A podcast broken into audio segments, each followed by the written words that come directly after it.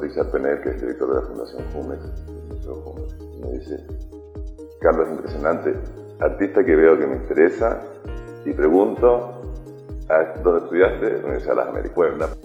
¿Cómo puede ser un semillero tan fuerte ustedes de artistas? Le dije, bueno, porque para empezar somos muy, tenemos una escuela como muy sana en términos de, de la variedad y la riqueza de profesores que hay, somos artistas todos activos, no presionamos al estudiante para que siga ninguna línea concreta, entonces nuestros exalumnos han salido gente brillante, pero por sus propias capacidades.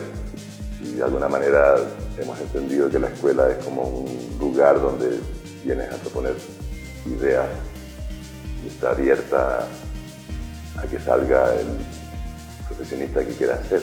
Es decir, como que alguna manera tener la confianza y la fe de que aunque tengas 18 años tienes como una sensación de un espíritu, de una capacidad de transformar y esa capacidad la traes tú adentro y entonces, claro, entonces tú eres, que, es un profesor, pues un profesor es un guía, alguien que te enseña algunas herramientas para poder tú defenderte solo.